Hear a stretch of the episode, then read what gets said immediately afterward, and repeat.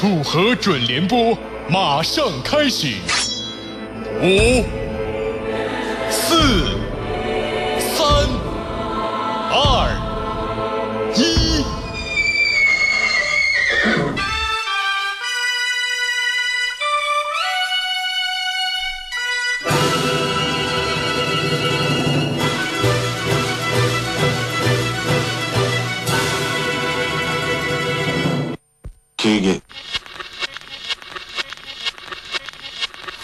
一天，我们都在追寻新闻的脚步。警方最近破获一起重大假钞案，三个人花二十万元人民币造出了十七万假币。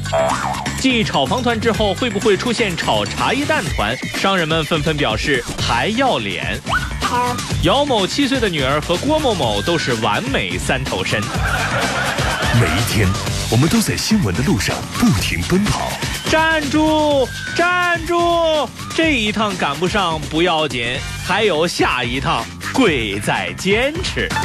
浙江之声楚河准联播，每天送上最快捷的资讯速递，告诉你世界是怎样。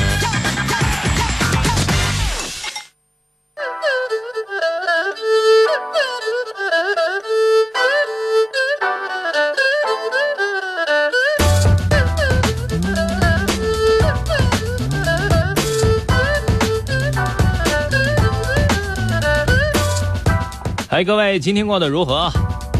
没关系，差不多习惯就好了。也许此时的你正经历情场失意，或是觉得自己事业根本不给力。我们想说对不起，帮不了你。但是只要笑对世间的难，让自己有一个好心情，最后所有的对手都会让自己笑死的。所以，想要成为笑到最后的人吗？我们的建议是：坚持笑熬夜。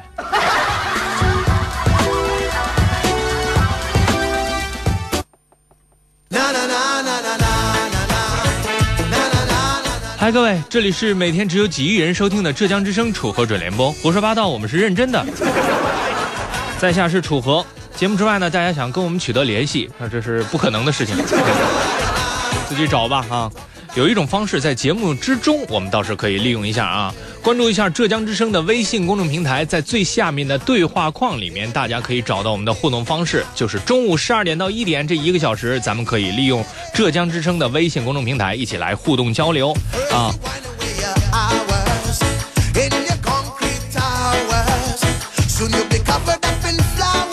每一天呢，我们都会有一个互动话题，跟大家一起来聊一聊，乐一乐。到底我们今天的互动话题是什么呢？不要着急，楚河准联播正式开播。如今我们正处于信息爆炸时代，信息爆炸了，头也快炸了，资源整合，热点汇聚，思考不能停歇。学而不思则罔，思而不学，勾带啊！心怀好奇，观天下，方知学海无涯。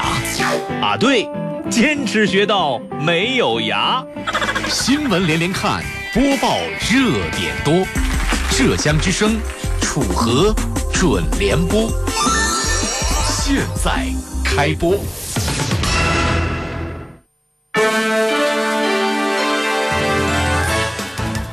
好，各位，您现在正在关注、锁定收听的是浙江之声楚河准联播，在下楚河。本期节目我们将会关注以下内容：小吃货。为了能够更好的享用美食，一位初三的学生发明了一个美食神器。所谓“工欲善其事，必先利其器”。忽然发现，我不是一个称职的吃货。求回复：如果我们返老还童，变回了孩子，请问这次你想做一个什么样的宝宝呢？把您的回复发送到浙江之声的微信公众平台，每天发一次，精神一整天。下面请听这次节目的详细内容。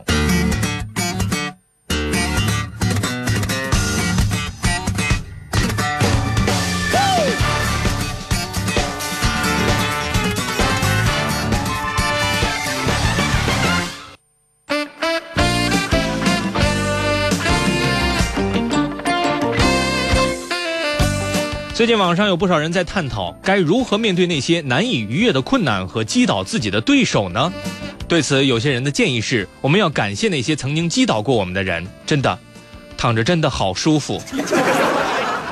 本栏目组作为一个传递正能量的节目，当然会抵制这样的观点了。我们要时刻提醒自己，我们是人类，我们是不会被困难轻易击倒的。人类之所以优于其他生物，正是因为我们有智慧，我们善于总结经验教训和方式方法。生活中的每个经验都是前人经受无数磨难之后总结出来的，所以我们一定要谨记在心。比如最近大家都在传的一个应对炎热的生活妙招，因为最近天气越来越炎热了，那么该如何解决呢？